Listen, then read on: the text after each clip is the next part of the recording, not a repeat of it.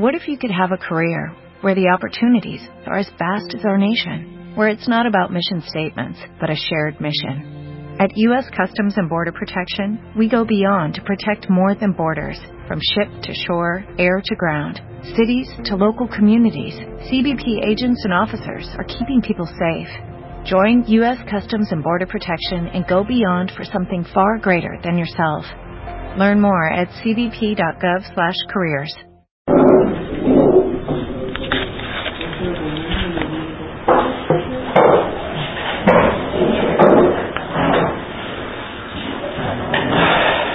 El tema de hoy, Besat Hashem,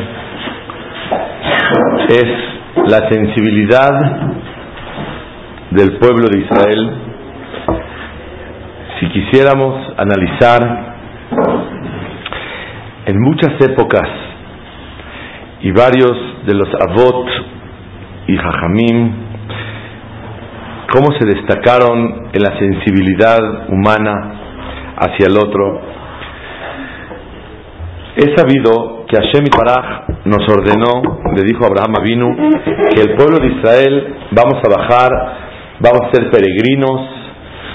Geri es Beres Lolahem, Arba Shana. 400 años vamos a ser esclavizados en una tierra y verdaderamente bajamos nada más 210 años, de los cuales, de los 210, la esclavitud fue nada más 116 años. Hasta la última tribu que falleció, que fue Leví. Entonces quiere decir que la esclavitud real duró 116 años. Pero la amargura, ¿cuánto tiempo duró? ¿Alguien sabe? La amargura del trabajo.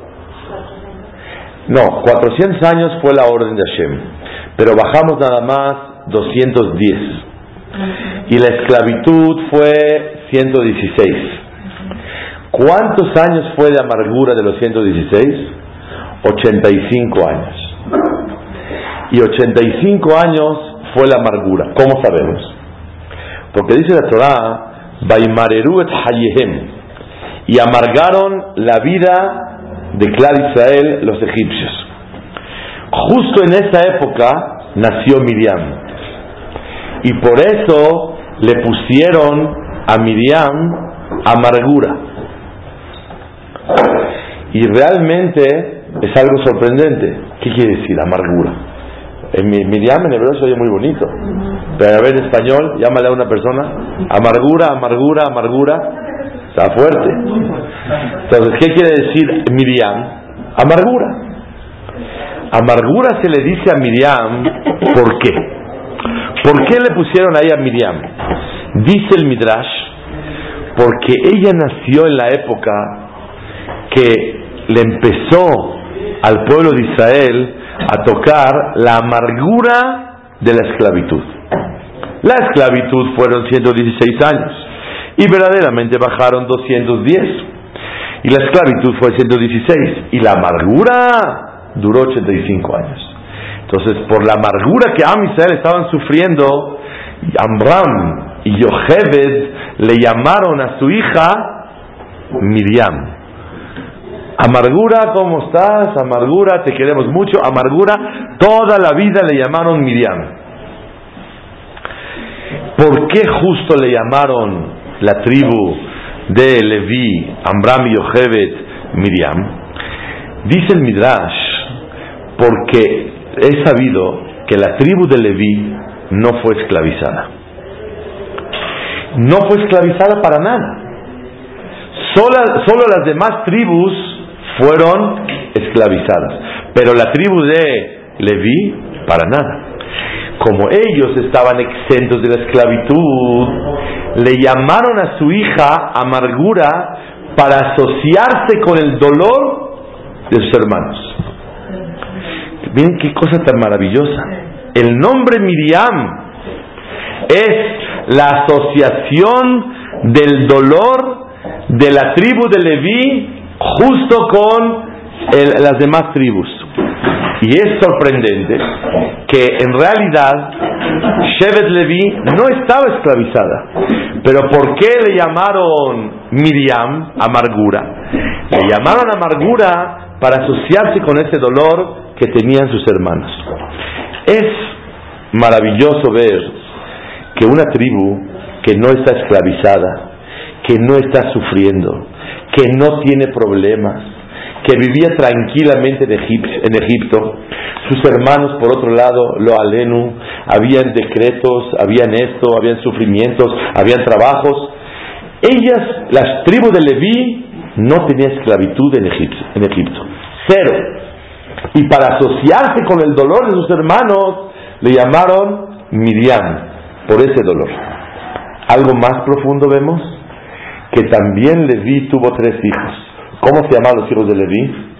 Gereshon, Kehat, Umbrari.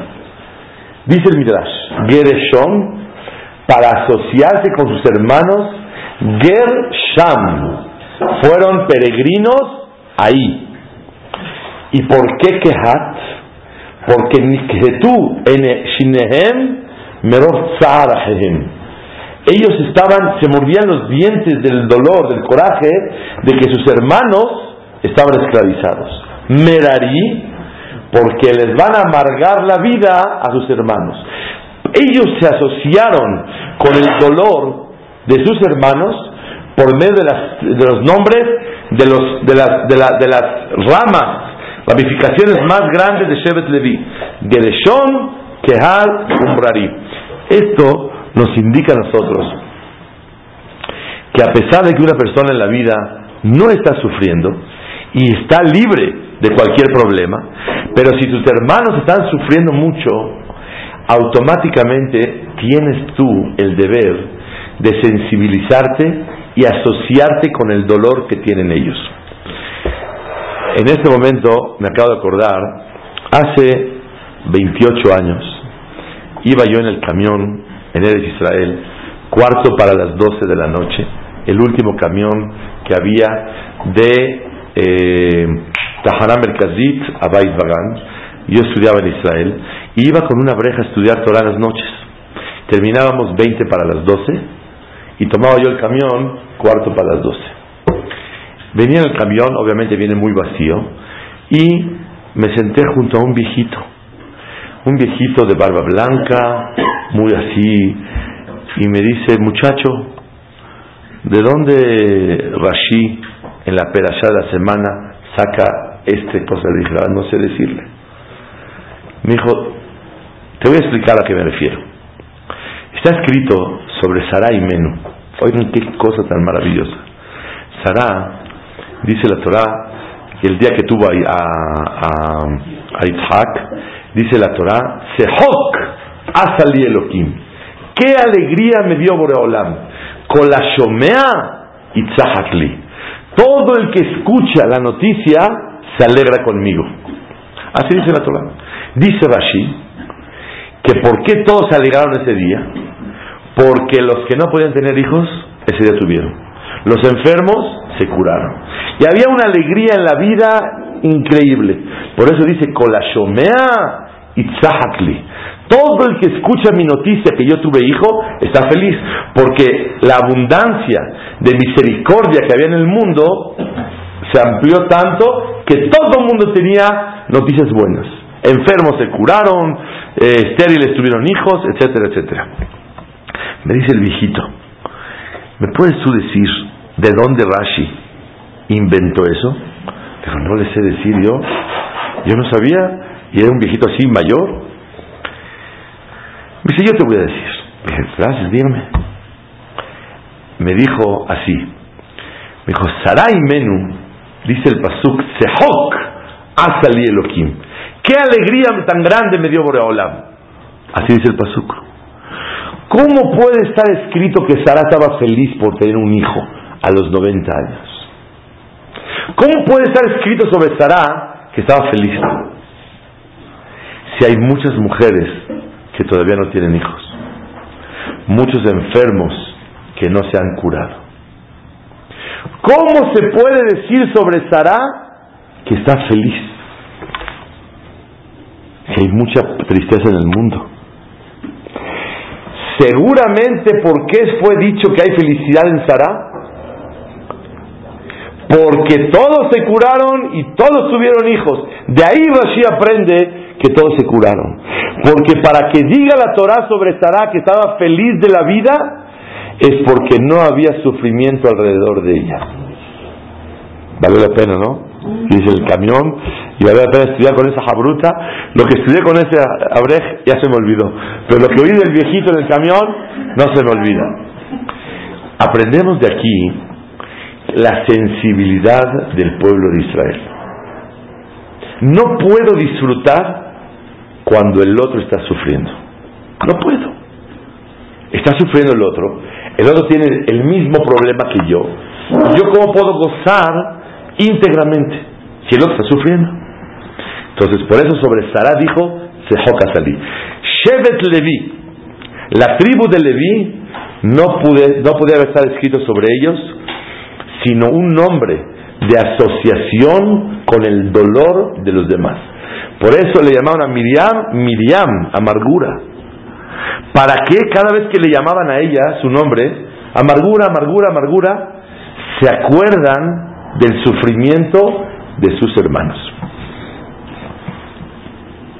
Esto es en la época de Itziar Mitzrayim. Quiero hacer un paréntesis en breve, nada más, para comprender este punto y seguimos eh, ascendiendo hacia la arriba los Abot. Está escrito en de Barim que la esclavitud en Egipto se llama Kura Barzel. ¿Qué es Kura Barzel? Crisol. ¿Qué es crisol? Es un, un recipiente a donde se funden los metales, el oro, la plata, el cobre, y le das forma muy bonito. Es el crisol. Hashem Baraj define que la entrada a, a, a, Mitzrayim, a la esclavitud, es meternos al crisol.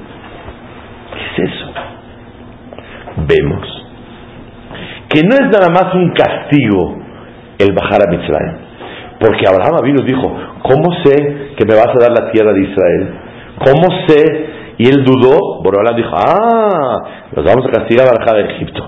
¿Qué tú crees que es justo? ¿Que paguen hijos, nietos, bisnietos, taranietos por el abuelito? No es correcto. Que cada quien pague su deuda. No es pagar una deuda, sino hay una falta en el pueblo de Israel, ser más sumisos, ser más obedientes.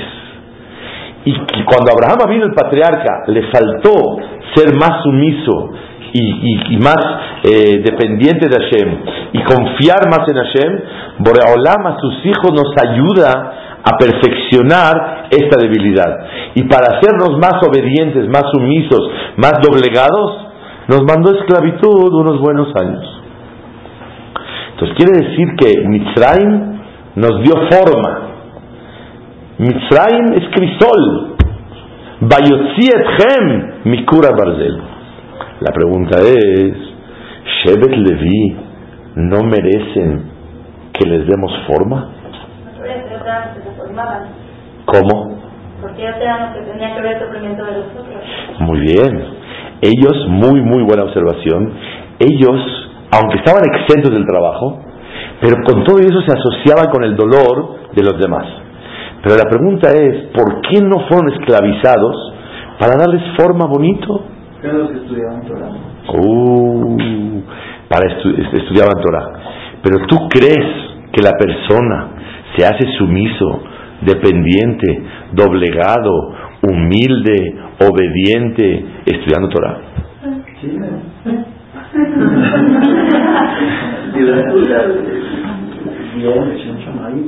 Ya no tengo lo que decir. Baruch Hashem, después de varios años, ahora ya entiendes que estudiar Torah no es un instructivo nada más. El estudiar Torah te cambia la forma de ser. Estudiar Torah te hace otra persona. En otras palabras, sumiso, obediente y doblegadito es por dos cosas. O con ladrillos o con Gemara. Es todo. Encontré un Zohar a Kadosh. No importa, pero estudiaban Torah. O sea, eh, Torah se ve al P. Torah se ve al P. No, muy buena observación. Pregunta el Señor que por qué, cómo, podemos decir que había si todavía Torah se ve al P. Sí había. Y está escrito en el Ramban, en Perashat Bereshit, que la Torah oral, no la historia, se la dio Boreolam toda a Adam Arishon.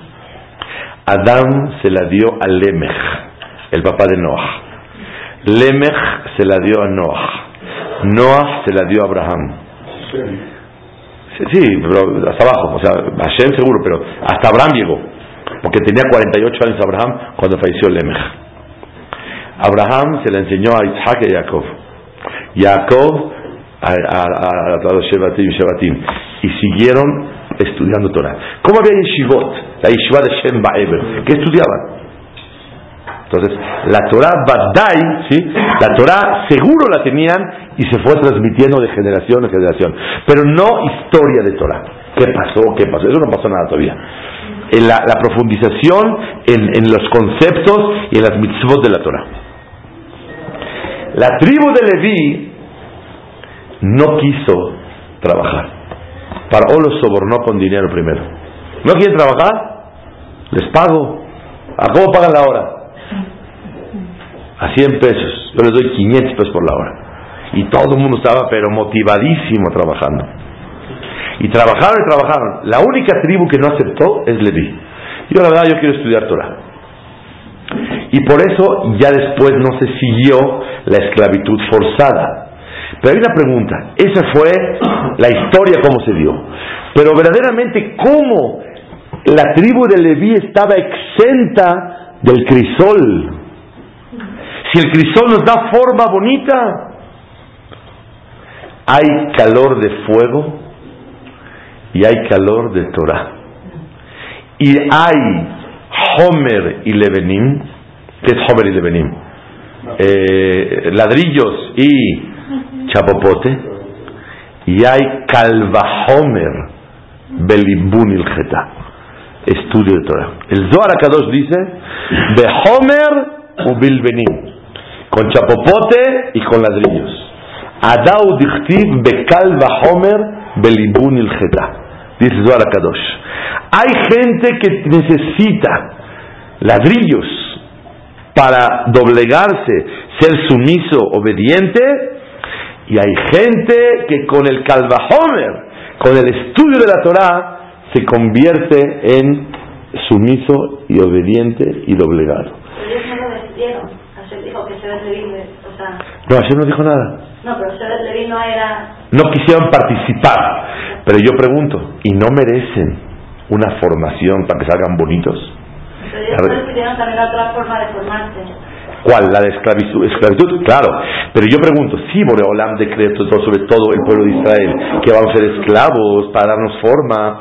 ¿Cómo la tribu de Leví perdió la oportunidad de formarse? La respuesta, que si están estudiando Torah, tienen la opción de otra manera de cómo lograr esa formación. Quiere decir que o te formas con golpes o te formas estudiando Torah. Ese es el punto. Entonces, regresamos a la historia de nosotros. Miriam, ¿por qué se llama Miriam? Por la amargura. Gereshom, Kehat, Umbrari, los tres son nombres para asociarse con el dolor de sus hermanos. Ok. Ahora vamos a pasar a Moshe Rabbenu. Esos son Amram y Yochebet. Vamos a ver Moshe Rabbenu. Moshe Rabbenu creció, ustedes saben, ¿en qué escuela estudió? En la Hamilton. Ahí estudió. Ahí estudió. Exactamente, ahí estudió. Él no estudió ni en yeshiva, nada, nada. Y él creció ahí y seguro hablaba inglés o no sé qué tanto le enseñaron. Y él salió un tzadik porque su mamá fue su nodriza. y le inculcaba ir a y Musar, todo. Y Moshe cuando salió a ver a sus hermanos, tenía el 12 años, dice el Ramban. Bayar Besiblotam salió y vio a sus hermanos, dice Rashi, Natan Enav Liot Meser Alehem. Puso su corazón y sus ojos para meditar, mira cómo sufren mis hermanos. El fruto de Amram y Yochebet, que le pusieron amargura a su hija, sale un Moshe. Que a pesar de él estar en el palacio, se pone a ver y reflexionar en el sufrimiento tan fuerte de sus hermanos. Bayar Besiblotam, Natan Libo, Be'enav liot metzer aleem. Puso su corazón y sus ojos decir, mira mis hermanos cómo están sufriendo. Esta es la personalidad de Moshe. Así apareció Moshe Rabbenu en el Humash. la primera actuación de Moshe, ¿cuál es? Sensibilidad por los demás. Y ese es el dolor que Moshe Rabbenu tenía. Ahora vamos a pasarnos a un ladito a Aarón. Ya hablamos de Miriam, ya hablamos de Moshe, ahora vamos a hablar de Aarón. Resulta ser que Aarón a él era desde los 12, 13 años el jajam de todo Mitzrayim. De todos los judíos. Moshe se fue y era el jajam. A los 83 años, ya llevaba el hajam, ¿cuántos tiempos siendo hajam? 70 años. Que es de Jud, una persona sea hajam 70 años. Y de repente Borea Olam le dice su hermano menor que desde los 12 años escapó de Misraim y regresó a los 80, que dio vueltas por todo el mundo, fue el rey en, en África 40 años, y se fue para acá y se fue para allá, y dice Boreolam, tú vas a ser el hajam de Mitzrayim, de todos los judíos. Y tú los vas a sacar. Y tú vas a entregar la Torah. La verdad, es muy doloroso. Moshe Rabbenu le dijo a Boreolam, Boreolam, yo no soy adecuado para ser hajam. Yo soy tartamudo. Yo no quiero. Bueno, yo soy. ¿Quién, le da la, oportunidad de hablar a los, a los, seres humanos? Yo. Yo te puedo curar, yo puedo esto. Moshe se niega siete días y no acepta ser el dirigente de Am Israel. Pero es un zehut muy grande. ¿Por qué Moshe no quería? Para no lastimar a su hermano Aharón. Pero vas a hacer Kiddush Hashem. Vas a Lekadeshem Shamayim, vas a santificar el nombre de Boreolam, vas a hacer cosas hermosas. No importa. Todo no lo vale el lastimar a mi hermano. Y Moshe Rabbenu no acepta. Hasta que Boreolam le llamó la atención, Moshe aceptó. Le dijo Boreolam, cuando tu hermano te vea, verajá de Sabah Belimbo. Se va a ver y se va a alegrar. Y está escrito, Baishak y a Aharón et Moshe. Y besó a Aharón a Moshe. No dice que Moshe besó a Aarón. Pregunta Ramban, ¿por qué solamente fue dicho que lo besó a Aarón a Moshe? Dice, número uno, porque era el hermano mayor. Y el menor no le da beso al grande, por respeto que el grande le dé beso al chico con mucho gusto, pero respetó a su hermano y no le dio beso. Segundo motivo, para demostrar que era como un Sefer Torah. Y como es un Sefer Torah, este Sefer Torah es Moshe Rabbenu. El beso que le dio a su hermano era para demostrar que aquí hay un Sefer Torah, que es Moshe Rabbenu. Vean ustedes las midot, la sensibilidad tan grande de lo que es Aarón, que con alegría vio a su hermano, y Moshe Rabbenu, que él no quería aceptar ese cargo para no lastimar a su hermano. Voy a hacer un paréntesis de me voy a ir a otra época diferente para que entendamos de dónde venimos. Ahora vamos a hablar de Yosef Atzadik. Yosef está escrito sobre él que hizo un acto heroico. Toda la nación era pobre en los años de hambruna y tuvieron que venderse a sí mismos de esclavos y vendieron todos sus bienes. Y Yosef decidió hacerlos errantes a todos, peregrinos. Los que vivían en el norte de Egipto los bajó al sur, los del sur al este, el este al oeste, y los movió a todos. Dice el Pasuk, le Arim. Y a todo el pueblo de Egipto los cambió de todos los lugares. ¿Para qué lo hizo? Naturalmente, para demostrar poder. Usted aquí ya no es dueño. Usted se va para acá, este para acá, este para acá, para allá, y acabó con todos. Dice el Jajamim en el Midrash, ¿por qué Moshe Rabbenu lo, lo hizo? Porque sus hermanos eran peregrinos, eran visitas en Egipto. Y todo el mundo le va a señalar, mira, estos son de afuera, no son de aquí. Para que no los lastimaran y los vieran de menos, movió a todos los egipcios, ahora sí nadie está en su lugar. Para cuidar el honor de sus hermanos, Yosef hizo lo que hizo. ¿Y por qué digo que es un acto heroico? Porque ¿con quién estamos hablando? Con hermanos que lo lastimaron hasta lo máximo que puede existir en la vida.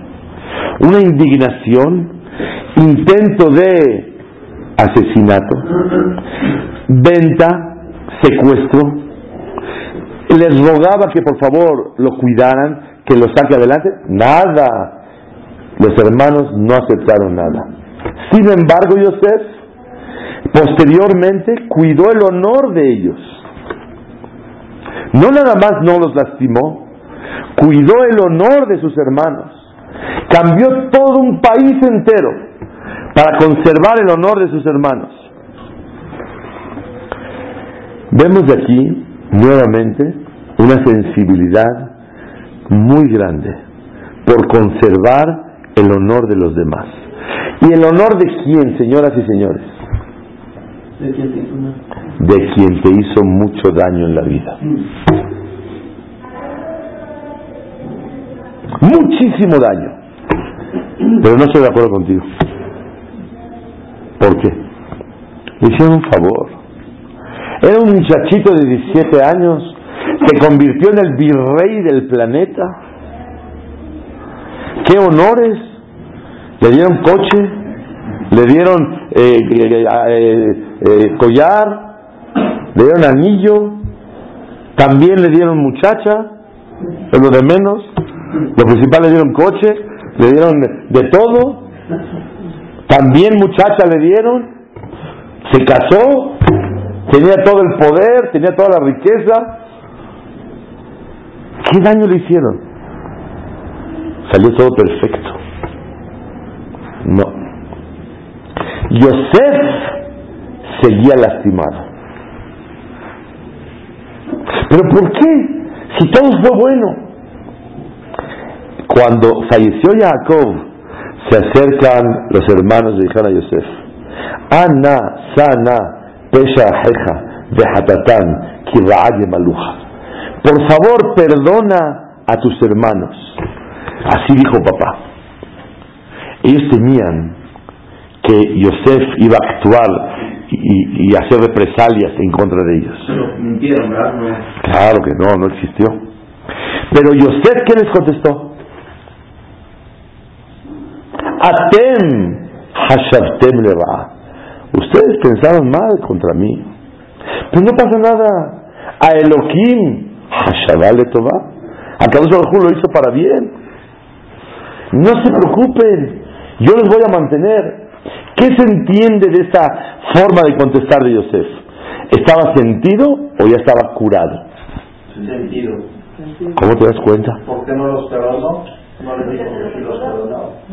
Porque nunca expresó un perdón claro. Y así dice Rabenu Bajia.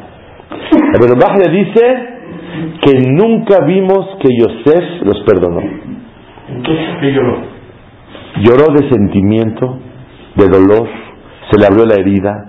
de, de qué tristeza que sus hermanos duden de él, que vaya a, a, a, a vengarse de ellos. ¿Hay que decir la palabra los perdonó? Sí, Señor.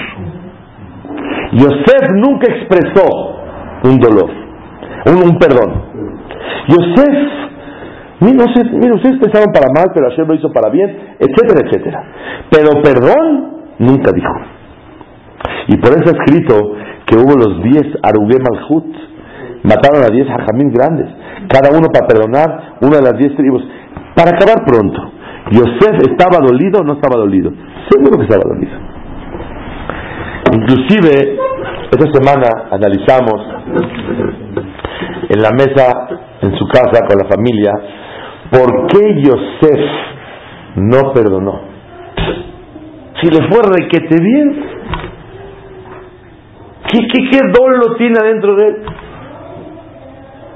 Entonces, unos me contestaron que él podía perdonar porque le fue muy bien, pero espiritualmente los logros que pudiera haber obtenido estando él junto a su padre 22 años no se comparan a lo que logró estando solo en Egipto. Y eso no lo podía perdonar. Le dolía tanto que no creció espiritualmente como pudiera haber crecido estando al lado de su padre. Y eso le dolía y no le permitía perdonar. Pero uno de mis hijos me dejó una respuesta muy bonita. Que realmente a Yosef se le comprende y se dificultó, se dificultó perdonar. ¿Por qué? Porque él vio que no era un perdón auténtico, era un perdón por interés, que no se vaya a vengar de nosotros. Si llegan en vida de su padre, oye, hermanito, manito, ¿sabes qué? Borrón y cuenta nueva. Estuvo bien feo lo que te hicimos. Te queremos mucho. Nos dimos cuenta que todo es para bien. Perdónanos de corazón. Y de hoy en adelante ya borró es otra cosa. Pero cuando una persona se viene todos juntos y hablar por interés, que me van a hacer, que me van a quitar, hasta el, el dolor se prende otra vez. Porque no es una, un perdón sincero, es un perdón por el interés de conservar la, el éxito, la tranquilidad y que no se venga de ellos. Realmente, Yosef, tenemos que saber, hay dos cosas cuando una persona agrede al otro. Uno, el daño que le ocasionas. Dos, la actitud hacia ti. El daño no tiene que perdonar, le fue muy bien en la vida. Pero la actitud en contra de él siempre le dolía a Yosef. Entonces Yosef seguía dolido o no seguía. Sí seguía. Entonces, cómo él buscó el honor de sus hermanos y los movió a todo el país para que no hablen mal de sus hermanos. Vemos de aquí nuevamente el punto que estamos estudiando el día de hoy. La sensibilidad del pueblo de Israel. Que qué? Que aunque yo soy dolido y aunque me hizo daño, yo busco su honor y su respeto y no me vengo de eso. Es una cosa pele que Yosef Atzadik lo haya hecho. Ahora vamos a pasarnos arriba de Yosef. ¿A quién quieren que agarremos? ¿A Jacob? ¿A Rahel o a Lea? Vamos a ver con Jacob. Jacob. Está escrito que salieron gemelos. Jacob con Esaf. ¿Por qué le pusieron a Jacob Jacob? Porque venía agarrado de él talón. Eso ya sabemos todos. La verdad no me parece. Qué feo nombre. Talón. Una señora se llama amargura se llama talón. Está feo. Y perdón, y si no venía agarrado, ¿qué? Y si sí venía agarrado. O sea, ¿cómo puede ser que todo el nombre de Jacob se llama señor talón? O sea, ¿qué, incidente es el que viene agarrado del talón para que le llames al señor talón? La verdad no va. ¿Está clara la pregunta? encontré en el Bala Turim, Babar Mamash Matok dulce, dulce. Jacob, ¿por qué se agarró del talón? Porque como sabían que eran dos, decían, no quiero que mi madre sufra dos partos. Me agarro de él para que sea una sola salida y la madre no sufra doble. Ahora sí, señor Talón. Porque el nombre de Jacob es Talón. Porque el nombre de él te enseña que desde el vientre estaba conservando el dolor de su madre. Para minimizar el dolor en la salida se agarró del talón.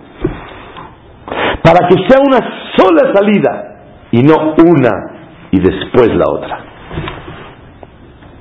Ahora sí, qué bonito nombre, Talón. Señor Talón, ¿cómo está usted? Señor Jacobo, es un talón. ¿Por qué? Porque el talón simboliza el, la, el, la sensibilidad para no lastimar al otro.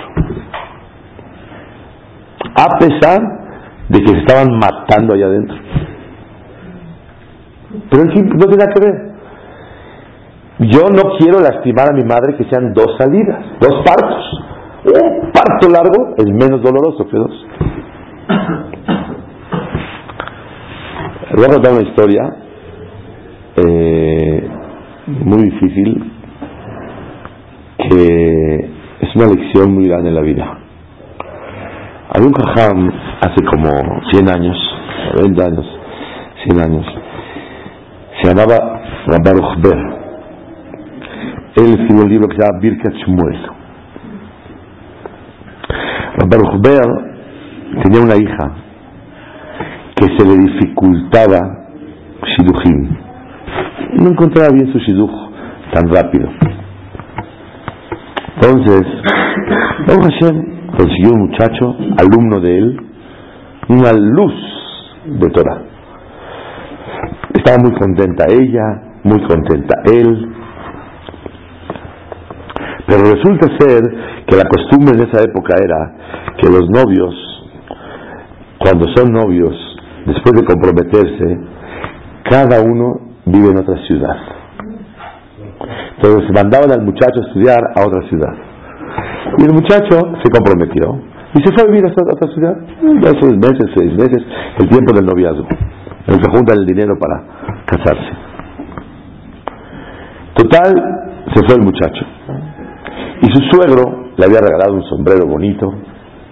Siempre el, los Hasidim, el Steimel, el sombrero así de peluche, así bonito, le regala el suegro. Y también le regaló una capota, una bata larga, así bonita. El suegro lo regala. Y el muchacho estaba estudiando lejos y de repente le manda un paquete a su suegro, regresándole la capota y el sombrero y una carta que muchas gracias por todo, pero finita la comedia. Hasta aquí llega todo. Y estaban todos llorando, pues cómo, estaban muy contentos todos, esto, lo otro, etcétera, etcétera. Resulta ser que había un gran hombre en esa ciudad que se enamoró del muchacho y tenía mucho dinero. Y entonces le ofreció que si se casa con su hija, le va a dar esto y le va a dar el otro, y le promete un Steller, le promete una, una, una, una, un puesto muy importante. ¿La que no se podía casar? No, el muchacho este. No, pero la que está metiendo la hija se. No, no, no. La muchacha que no se podía casar, yo estaba comprometida con ese muchacho. Pero el muchacho se fue a estudiar, y al irse a estudiar, le gustó al otro señor y lo sacó. Qué gran rasha. Total, le ofreció esto, le ofreció el otro. Estaba el muchacho feliz de la vida. Entonces mandó el, sombrero y mandó la capota y se acabó todo. A los pocos días le llega una carta a su maestro. ¿Quién la manda? El muchacho que si pudiera mucha molestia, si le puede mandar un, una teudá, un diploma de que es un gran jajam, el muchacho, porque le ofrecieron un puesto para cuando se case, pero necesita una recomendación y pues nadie lo conoce bien como él. Que si le puede mandar una, un certificado de esto del otro. Sí, señor. ¿Quiere que también la historia o la dejo ya? Total, le dice, ok. El suegro lo ve, claro que con lágrimas, y se siente a escribir un certificado y le pone ta, ta, ta, ta, los mejores adjetivos calificativos. Arab, Gaon, Oker, Arim, Sinai, todo lo mejor. Y después fue con tres alumnos de él como un bedín para que chequen si verdaderamente disminuyó en los honores que merece por el coraje y el dolor que tenía. Dijeron, no, usted escribió muy bien. Entonces ya le dieron a Escamá, que escribió muy bien, y estaba tranquilo el jajá. Ese es el gadlut, la grandeza de Am Cuentan que Ber ese hajam era un tzadik y no dejaba que le tomaran fotos. ¿Por qué? Porque el alpi a Kabbalah, cuando toman foto, te quitan una capa de Elohim, así de una luz que tenemos del ser humano. Nosotros estamos en esos niveles. Y él no dejaba que le tomaran foto. Yo recuerdo cuando tenía 15 años, yo fui a Israel con la Yeshiva y nos tomaron foto y al tomarnos foto con el stapler, yo me paré atrás de él y un amigo mío me la tomó y el stapler se enojó, pero no me regañaron a mí, sino a mi amigo que me la tomó a mí. Yo estaba atrás del jajam. Y cuando nos regañó nos dijeron que no vayamos a develar el rollo pero no hicimos caso. Fuimos a develar el rollo, pues, hasta la foto. Pues todo el rollo estaba borrado. No salió el rollo para nada. Y ahí yo creé, a los 15 años, dije, hay que tener emuná jajamín y obedecer a jajamín. Y el Stapler no dejó que se, se develara el rollo. Baruch Ber, escuchen qué cosa tan infla. Él no dejaba tomar fotos. Pero estaba estudiando y de repente había un, una persona abajo de su mesa y que lo cacha. ¿Qué está haciendo aquí? Listo con una cámara para tomarle foto al jajam. Y el jajam empezó a regañarlo. ¿Cómo te atreves a tomarle fotos? Dijo, le voy a decir la verdad. No tengo para comer. Y como sé, sé que usted nunca ha tomado fotos, si yo saco una, me va a ir muy bien. Dice, ¿qué? ¿Un Yehudí va a tener Parnasá por mi foto? Con mucho gusto. Toma una foto. Espérame un segundo. El Hassan era un genio y tenía todo revuelto los libros. Acomodó los libros, sacó un poquito de agua, se mojó las peotas las acomodó bonito. Él tan genio era que el sombrero tenía, se sentó encima del sombrero. Entonces sacó el sombrero, levantó el pie, acomodó el sombrero y se lo puso bonito y agarró el libro y dijo, ahora sí dispara. Y es la única foto que tenemos de Baruch Ber. La que sacó el Señor está abajo de la mesa. Dijo, ¿qué? Yo para mí, yo no tomo fotos, pero que un Yehudí tenga Parnasá por mi foto, con mucho gusto. Vale más ayudar a un yehudí que esto que yo me cuido que no me tomen fotos. Esta es la sensibilidad del pueblo de Israel. Ya hablamos de Miriam, hablamos de de, de, de, de, Aarón, hablamos de Moshe, hablamos de Amram y Yochebet, hablamos de Yosef Atzadik, hablamos de Jacob, ¿Quién sigue? Rahel, usted de Rahel. Rahel Menú Peleplau le cedió el marido a su, a su hermana. Pero no, eso no es, eso no es nada. Después, un día le dijo, oye, ¿no me das por favor de las, de las dudaim? Bueno, jazmines, me das de dudaim para, para, me gusta mucho. Dice, ¿qué? Te llevaste a mi marido. Así le dice Lea a Rachel. ¿Todavía quieres también las hierbas? Oye, oye, un momentito. ¿Quién se llevó a quién? Era mi hombre.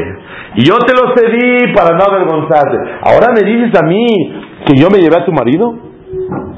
Tenemos que decir que Rachel era tan grande que la manera de cederle a su hermana fue hacerla sentir que le correspondía a su hermana. Y por eso la hermana decía, ¿qué no te fue suficiente que te vas a mi marido? Ese es Rachel y Meno. ¿Ya cediste? No la cantes. Hazla sentir que le corresponde. Ya cediste, diste la mitzvah. ¿Quién sigue en la lista? Lea. Lea. Lea estaba ansiosa de tener Shevatim, tribus. Pero ¿qué pasó? Se embarazó el séptimo embarazo.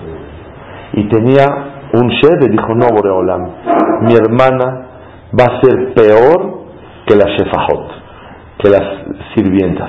Las demás tuvieron dos hijos. Si yo tengo uno más, queda una tribu, porque son doce. Dos de una sirvienta y dos son cuatro, y seis míos son diez. Mi hermana uno, once. Si yo tengo hombre, mi hermana va a ser menos que las sirvientas. Y le pidió y la transformó de hombre a mujer y salió Dina. Esta es la sensibilidad de Clan Israel. Y este es el Yesod Atzum en la vida que todos tenemos que sentir. Sara y Menú tienen esas midot flaot. Y si nosotros quisiéramos analizar si Abraham tenía sensibilidad o no, era el hombre de la sensibilidad, el hombre de Midat. Esa es una de las lecciones que aprendimos de la esclavitud en Egipto. Miriam, Amram, Yochebet, Aarón, Moshe, Yosef, Jacob, Rahel, Lea, Abraham, Sarai Menú, el yesod de saber dónde está la sensibilidad de los avot. Y esta Rivka, eh, sin duda alguna, ella nunca enfrentó a su marido. Eh, eh, eh, todo benaja, todo tranquila, para no lastimar el sentimiento de Isaac. Si quieres mejor, Esab o Jacob. Me faltaría buscar una mitad de sensibilidad fuerte por los demás de parte de Isaac. Y con eso terminamos el día de hoy. ¿A alguien se le ocurre una, un aspecto o un episodio de la Torah donde aprendemos la sensibilidad tan grande de Isaac? Muy grande para los demás. Está un poco difícil. Dice la Torah Salió, dice Rashi, ¿de dónde venía Isaac? Cuando falleció su madre, le fue a traer a otra esposa para su papá Abraham. ¿Quién era? Hagar. Nuevamente se la fue a traer. ¿Qué hijo le va y le trae la señora a su papá? Si apenas aceptan que se case el papá. Pero que vaya él a hacer el shidduch a su papá, es la sensibilidad de Midot Tovot que hay en los Avot. Hashem Beazen al Shemo, que tengamos el zehut de pulir nuestras Midot, cuidar el honor, inclusive de aquellos que te han lastimado. Es el secreto. Y tratar de sensibilizarse es imposible que no nos alegremos cuando hay sufrimiento en el mundo. Porque así es la vida, ¿qué se puede hacer? Hay sufrimientos, hay que alegrarse. Pero por lo menos alégrate cuando está alegre tu amigo. No te pido que, que dejes de ser feliz cuando el otro sufre. Pero cuando el otro es feliz, alégrate con él de Emet. Sufrir con el otro es más fácil, no es tan difícil. Pero alegrarse con el otro es más difícil. Entonces Hashem nos el de poder tomar esta mitad tan bonita de tener la sensibilidad del pueblo de Israel.